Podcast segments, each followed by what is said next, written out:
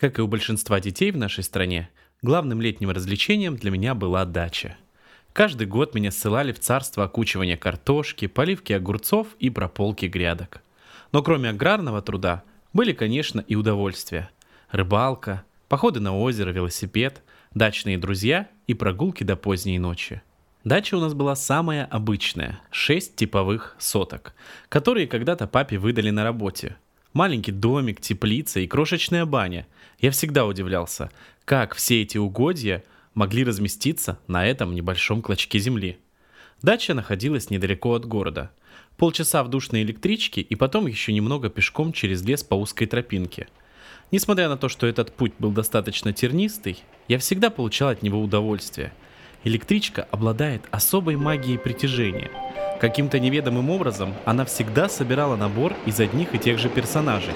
Бабушка с тележкой, женщина с орущим ребенком, парочка студентов-походников, одна собака, кто-то плохо пахнущий, дедушка с полторашкой и велосипедист – а главное украшение – огромная тучная женщина с мороженым, которая с грацией пантеры пробирается через весь вагон и громко предлагает всем пассажирам приобрести холодный десерт. Стаканчик, эскимо на палочке, фруктовый лед. Стаканчик, эскимо на палочке, фруктовый лед. От станции к дачному кооперативу вела тропинка – 15-20 минут сквозь густой лес, и ты оказываешься у ржавых ворот поселка Березка-3. Наш домик находился в отдалении от основной части дач. Соседей у нас практически не было. Буквально пять домов, два из которых были очень старыми, еще довоенными. Даже не знаю, как они там очутились. Видимо, какой-то отшельник построил. Рядом с нашим участком стоял маленький домик. Он был достаточно ветхий.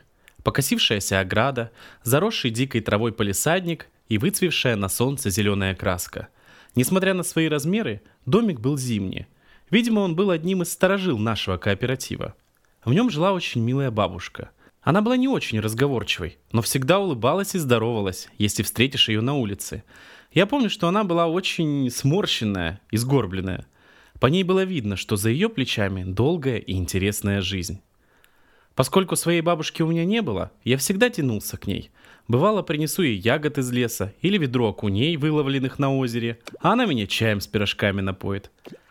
Мне нравилось ходить к ней в гости. В ее доме было много всего интересного. Душистые травы висели по углам, разные баночки с какими-то кореньями, старинные сундуки. Посреди комнаты висело большое-большое зеркало. Оно было антикварное, но с годами оно потемнело до такой степени, что в нем ничего уже не было видно – Иногда старушка просила помочь ей по хозяйству. Помню, как-то промок под дождем и простыл. Чувствовал себя так плохо, что даже встать не мог с кровати.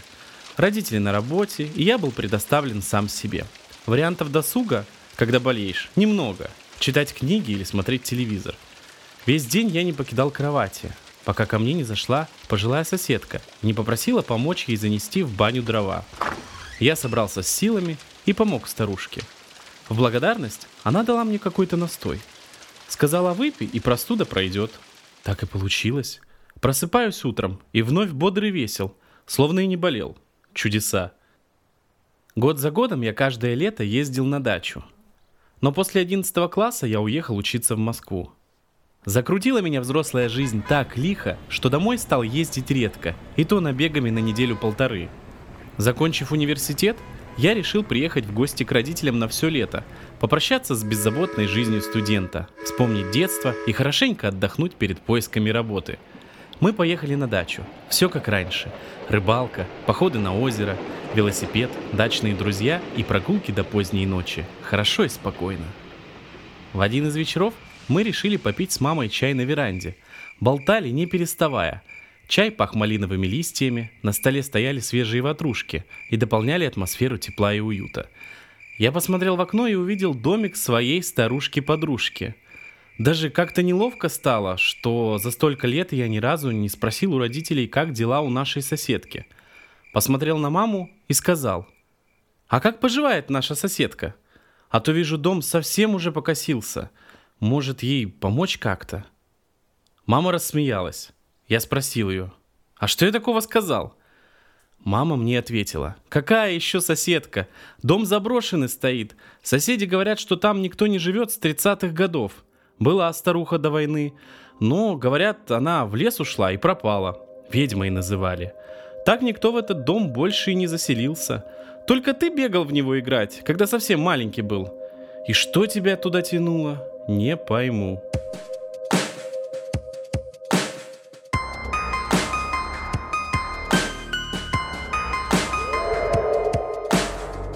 Всем привет! В эфире самый жуткий и мистический подкаст «Зомби легкого поведения».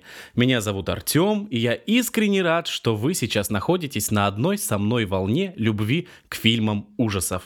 Сегодня мы с вами будем обсуждать фильм «Ведьма из Блэр. Курсовая с того света».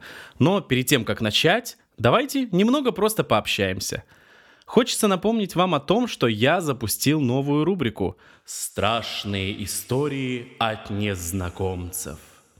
В эфире ее пока нет, но это исключительно ваша вина. Да, это абьюз. А как еще вас мотивировать? Был вариант э, начать умолять или совершить жертвоприношение. Но оставим это на потом. Для тех, кто забыл или не знает, я хочу э, услышать ваши мистические истории. Это связано с тем, что я скептик, и со мной никогда не случалось что-то необъяснимое. Поэтому, если вас или ваших друзей похищали инопланетяне, или вы видели привидение, испытывали сонный паралич, ваш родственник бегает по потолку, или вы рептилоид, Пишите и рассказывайте свои истории. Шлите письма на специальную электронную почту movies-zlp собака яндекс.ру. Двигаемся дальше. Какие фильмы мне удалось посмотреть? Минувшие две недели прошли под лозунгом «Что за трэш?». Не знаю, рекомендовать просмотренные фильмы или наоборот, предостеречь вас от совершения ошибок. Если вы хотите просто расслабиться и посмотреть какую-то фигню, то вот вам целых два варианта. Первый фильм «Опасный друг». Авторы придумали интересную концепцию, но все разбилось о скалы тупости. Идиотизм э, прослеживается абсолютно во всем. А, давайте сначала сюжет, а потом будем кидаться уже какашками. Стилистика фильма а, выдержана в духе новой волны европейских хорроров, где главный инструмент по созданию страха — это атмосфера. Главная героиня регистрируется в приложении для знакомств. Там она обращает внимание на парня по имени Кристиан — Парочка отправляется на свидание, все проходит идеально. Кристиан создает впечатление отличного парня. Богатый, красивый, обходительный, романтичный и вкусно готовит. Но есть один нюанс. В его роскошном доме живет его лучший друг, который носит костюм собаки и к которому нужно относиться как к настоящему псу. Э, не буду вам сильно раскрывать сюжет, ведь э, вдруг он вас заинтриговал. Но бесит то, что девушка какая-то полоумная. Она видит, что происходит какая-то дичь, но такая, ну ок. Даже в какой-то момент она проникается всем этим безумием. Фильм вызывает, ну, очень много вопросов. Следующая лента — нечто особенное. Нет, в смысле не фильм какой-то прекрасный и замечательный, а название фильма «Нечто особенное». Максимально странный ужастик. Если совсем коротко пересказать сюжет, то можно уложить его в одно предложение. Не суйте свои причиндалы куда ни попадя. А если серьезно, то идея весьма оригинальная. Но 110% фильм не для всех. Тут надо не ханжой быть, чтобы оценить его. В ленте рассказывают про семейную пару Джерри и Лизу. Их брак трещит по швам. Джерри подозревает свою жену в измене. Это приводит его в бордель, где он намерен отомстить своей супруге за неверность. Хозяйка борделя предлагает герою попробовать нечто особенное. Джерри соглашается, и ему преподносят черную деревянную коробку с надписью «Суй сюда». Отбросив в сторону сомнения, Джерри совершает половой акт с загадочным боксом. Он испытывает самое сильное наслаждение в его жизни. Впоследствии он становится зависимым от этого и совершает ряд роковых ошибок. Что в черном ящике? Нет, Друзь вам не ответит. Смотрите фильм и узнаете.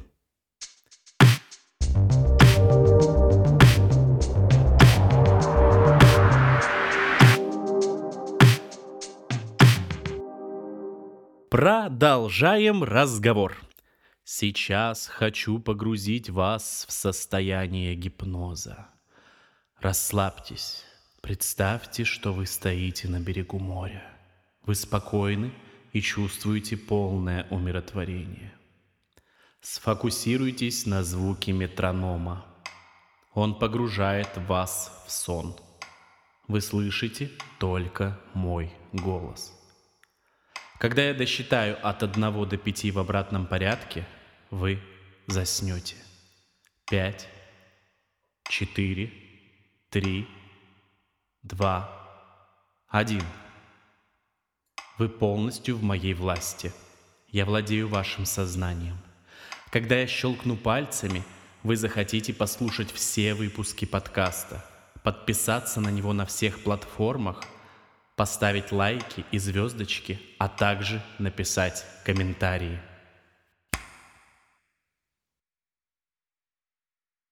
Ну как? Чувствуете?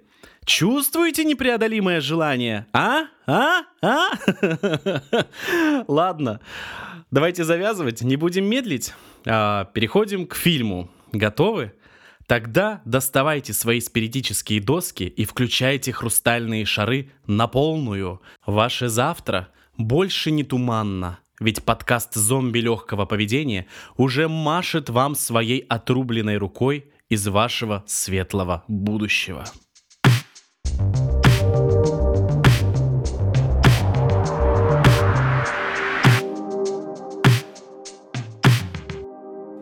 Фильм «Ведьма из Блэр. Курсовая с того света» — это настоящий феномен своего жанра. Только представьте, бюджет ленты составляет чуть больше 20 тысяч долларов, а прибыль по всему миру достигла отметки в 248 миллионов. Затраты окупились в 12,5 тысяч раз. Вот это я понимаю, инвестиция в будущее. В чем же секрет? Давайте разбираться вместе. Начнем с жанра. «Ведьма из Блэр» относится к жанру found footage, или по-русски «найденная пленка». Думаю, что вы догадались, э, что характерно для таких фильмов. Если нет, то я вам поясню. Фильм выглядит так, словно он состоит из сборки материалов, найденных кассет, дисков или любых других носителей. Повествование ведется от лица одного или нескольких героев, которые часто комментируют происходящее, оставаясь вне поля зрения камеры. Съемка в таком формате часто приближена к реальной. Например, камера может сильно трястись, или в записи присутствуют резкие склейки, где выпадает часть действия. Основоположником жанра принято считать фильм 1980 года «От каннибалов». По сюжету в нем команда антропологов находит в лесу Амазонки документальные пленки пропавшей группы кинематографистов. Сегодня самыми яркими представителями жанра являются фильмы «Паранормальное явление» и франшиза «Зло». Часто found footage путают с мокьюментари фильмами. А, если коротко описать разницу, то первый жанр — это показано то, как есть, а второй больше похож на сюжет по ТВ. Ну, то есть имеет э, логичный монтаж и осознанное повествование. Такой формат съемок помог создателям попасть сразу во все цели. Во-первых, создать атмосферу. Мы легко прослеживаем единую стилистику и настроение ленты. Каждая просмотренная минута увеличивает нагнетание и заставляет чувствовать напряжение. Во-вторых, сопричастность. За счет высокого реализма зритель с легкостью переносится в место действия фильма, а герои ощущаются так, словно это кто-то из твоих друзей или знакомых. В-третьих, реализм. Поверить в происходящее гораздо легче, когда оно реализовано максимально просто. Ну, точнее сказать, в голове зрителя создается впечатление простоты. Ведь мы не видим никаких съемок с вертолета, невероятных спецэффектов, э, потрясающего света и масштабных декораций. В-четвертых, свобода от ляпов. Любые нестыковки в сюжете можно списать на недостаток найденных пленок. Ну и, наконец, в-пятых, возможность достичь вау-эффекта в рамках скромного бюджета. Минимум монтажа, техники и съемочных дней. «Ведьма из Блэр» обладает всеми перечисленными выше достоинствами – за это скажем спасибо двум людям – Дэниелу Мирику и Эдуардо Санчесу. Идея пришла режиссерам еще в 1993 году. Будучи студентами Университета Центральной Флориды, они вдохновились идеей создания фильма после того, как поняли, что документалки о паранормальных явлениях пользуются очень большой популярностью на ТВ. Работу над проектом запустили под рабочим названием «Фильм «Лес». В первой редакции сценарий занимал всего 35 страниц. В нем были сухо изложены действия героев, без описаний и диалогов.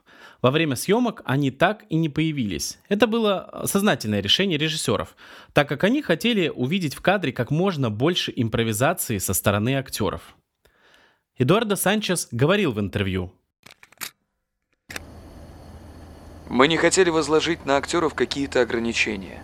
Это живой проект, где главный инструмент – это реализм. А как актеры могут быть по-настоящему реальны, если их реакция написана каким-то сценаристом? Персонажи становятся более свободными и живыми, если на реакцию влияет сама ситуация – Большое влияние на сценарий оказали мифы и легенды. При его написании режиссеры использовали множество источников вдохновения. Например, несколько имен персонажей содержат в себе отсылки к историческим личностям. Элли Кедвард, сама ведьма из Блэр, это отсылка к Эдварду Келли, мистику 16 века. А имя Растин Пар, вымышленный убийца детей, отсылка к Распутину. Режиссеры также намекнули на салемские процессы над ведьмами и пьесу Артура Миллера «Суровое испытание» 1953 года. Раз уж мы обсуждаем сценарий, то можно коротко пробежаться по сюжету. Фильм начинается с титров, где написано «В октябре 1994 года трое студентов-кинематографистов исчезли в лесу недалеко от Бёркетсвилля, штат Мэриленд, во время съемок документального фильма. Год спустя их пленки были найдены. Студентов звали Хезер Донахью, Джошуа Леонард и Майкл Уильямс. Что же они делали в лесу?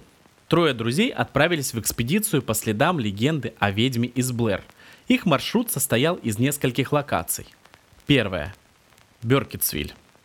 Там они брали интервью местных жителей с целью узнать больше подробностей о легенде – Согласно рассказам, история про ведьму стала популярной после случая с маньяком по имени Растин Пар. Он убил своих детей, якобы находясь под влиянием ведьмы. Он всегда ставил одного ребенка в угол, пока убивал другого, так как не мог смотреть им в лицо. После нескольких бесед в городе герои отправляются в лес, где они пытаются найти место под названием Гробовая скала. По словам местных жителей, именно там были найдены жертвы ведьмы – Оставив машину у дороги, участники съемок вскоре обнаруживают, что заблудились. На протяжении нескольких ночей вокруг их палатки происходят странные вещи. Это сильно пугает друзей, и они поддаются панике. В лесу они встречают странные символы, кучки камней и фигурки из хвороста. В один из дней они шли около 15 часов в одном направлении, однако вернулись на то же место, где был разбит их лагерь. Вскоре бесследно исчезает Джошуа. Ночью Майкл и Хезер слышат крики, а утром у входа в палатку Хезер находит завернутые в кусочек рубашки Джошуа его отрезанный язык, палец и зуб. В финале Хезер записывает предсмертную речь, где извиняется перед своими родителями и родителями друзей. Ночью, услышав голос Джошуа, Хезер и Майкл а, с камерами бегут вглубь леса, где натыкаются на жуткий заброшенный дом. Майкл спускается в подвал, Внезапно его кто-то сильно толкает, и камера падает на пол. Затем в подвал спускается Хезер. Она видит Майкла, стоящего в углу, и камера Хезер также падает на пол. Вот и все. Весь фильм. Я помню, что когда смотрел этот ужастик первый раз, мне так хотелось продолжения, узнать, что случилось с главными героями, увидеть ведьму и получить больше информации о происходящем. Но это разрушило бы всю магию. Я думаю, что если бы такое случилось в реальной жизни, то оно бы выглядело именно так. Такие же эмоции у меня были с серией фильмов «Паранормальное явление». Я понимаю, что франшиза у большинства людей вызывает больше негативные эмоции, но я считаю, что первые три части были великолепные. Все испортилось в момент, когда создатели начали объяснять легенду и дополнять ее новыми подробностями. Обязательно обсудим э, эту серию фильмов, но сейчас все-таки вернемся к «Ведьме из Блэр». Как проходил кастинг? На главные роли режиссеры искали абсолютно никому неизвестных актеров. Такое решение можно объяснить двумя факторами – дешевизна и поддержка общего реализма. Согласитесь, что если бы в лесу ведьму искала компания, состоящая из Джуда Лоу, Скарлетт Йоханссон и Брэдли Купера, то мы бы не поверили всему происходящему. А, было отсмотрено около двух тысяч претендентов на главные роли. На прослушивание актерам сразу ставились конкретные задачи для раскрытия их талантов. Джошуа Леонард рассказывал об одной из таких. На кастинге мы ставили четкую задачу, которая должна была помочь нам быстро раскрыть талант актера. Например, мы предлагали представить ситуацию, где вы были в тюрьме последние 9 лет, а мы – комиссия по условно-досрочному освобождению. Почему мы должны вас отпустить? Тем, кто не мог мгновенно вжиться в образ и убедить нас, мы показывали на дверь. Также создатели обращали внимание на то, чтобы актеры были достаточно выносливыми, чтобы справиться с физическими и эмоциональными нагрузками на съемках. Ведь на них не было фургончиков для отдыха, отсутствовал грим, а, создатели не разрабатывали специальные костюмы и так далее. Но и это еще не все издевательства. Съемочная группа часто не присутствовала на съемках. Удивительно, да? Специфика работы в данном жанре увеличивает риск попадания в кадр посторонних людей. Для того, чтобы это избежать, приходилось отправлять актеров в лес одних, дав им предварительное задание на съемочный день. Поскольку фильм должен был заставить зрителя поверить в происходящее, пришлось создавать по-настоящему спартанские условия – когда становилось совсем невыносимо, актеры могли отправиться в специальное место для отдыха. В их GPS-навигаторы были заложены координаты мест, которыми можно было воспользоваться лишь в самом крайнем случае. Однажды, после того, как практически целый день шел дождь, исполнители главных ролей воспользовались этой возможностью. Они пришли в дом, где их ждал горячий какао и настоящий туалет. Много ли надо для счастья? Режиссеры заставляли актеров каждый день преодолевать большие расстояния. Еду им выдавали в ограниченных количествах. А по мере приближения к финалу запасы намеренно уменьшались, чтобы сделать актеров более голодными, более возбужденными и более измотанными. Для меня самым интересным стало изучение не самого фильма, а маркетинговой кампании по привлечению внимания к нему. «Ведьма из Блэр» «Курсовая с того света» считается первым популярным фильмом, который продвигался преимущественно через интернет. Был запущен официальный сайт ленты, на котором разместились фальшивые полицейские отчеты, а также сюжеты в стиле новостной хроники. К августу 1999 года сайт посетило более 160 миллионов человек. А в то время это была фантастическая статистика. У меня в то время, на минуточку, даже компьютера еще не было. Также во время показа фильма создатели проводили разные рекламные кампании. Перед и после сеанса специально нанятые волонтеры распространяли листовки с просьбой к зрителям сообщить любую информацию о пропавших студентах. На странице IMDb актеры значились как пропавшие без вести или предположительно мертвые. Такой пиар довел ситуацию до абсурда. Люди активно включались в поиски пропавших студентов, а если не могли помочь и теряли надежду, то старались всячески поддержать родных и близких. Мать Хизер Донахью получила несколько писем и открыток со словами скорби по исчезнувшей девушке. Более того, некоторые из этих участливых людей даже не видели фильм, а лишь слышали про эту историю от друзей. Вот и вы не равняйтесь на этих людей. Берите и смотрите фильм. А если все-таки знакомы с ним, то настоятельно рекомендую пересмотреть его еще раз, но уже более осознанно. На этом у меня все. Услышимся через две недели. Я приготовил вам очень классный выпуск рубрики «Страшно интересный гость».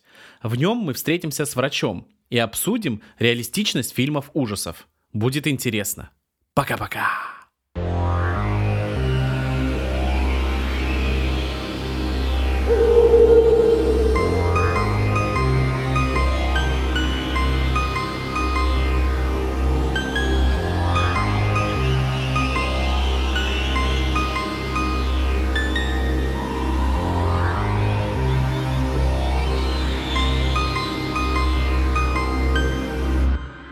Зомби легкого поведения.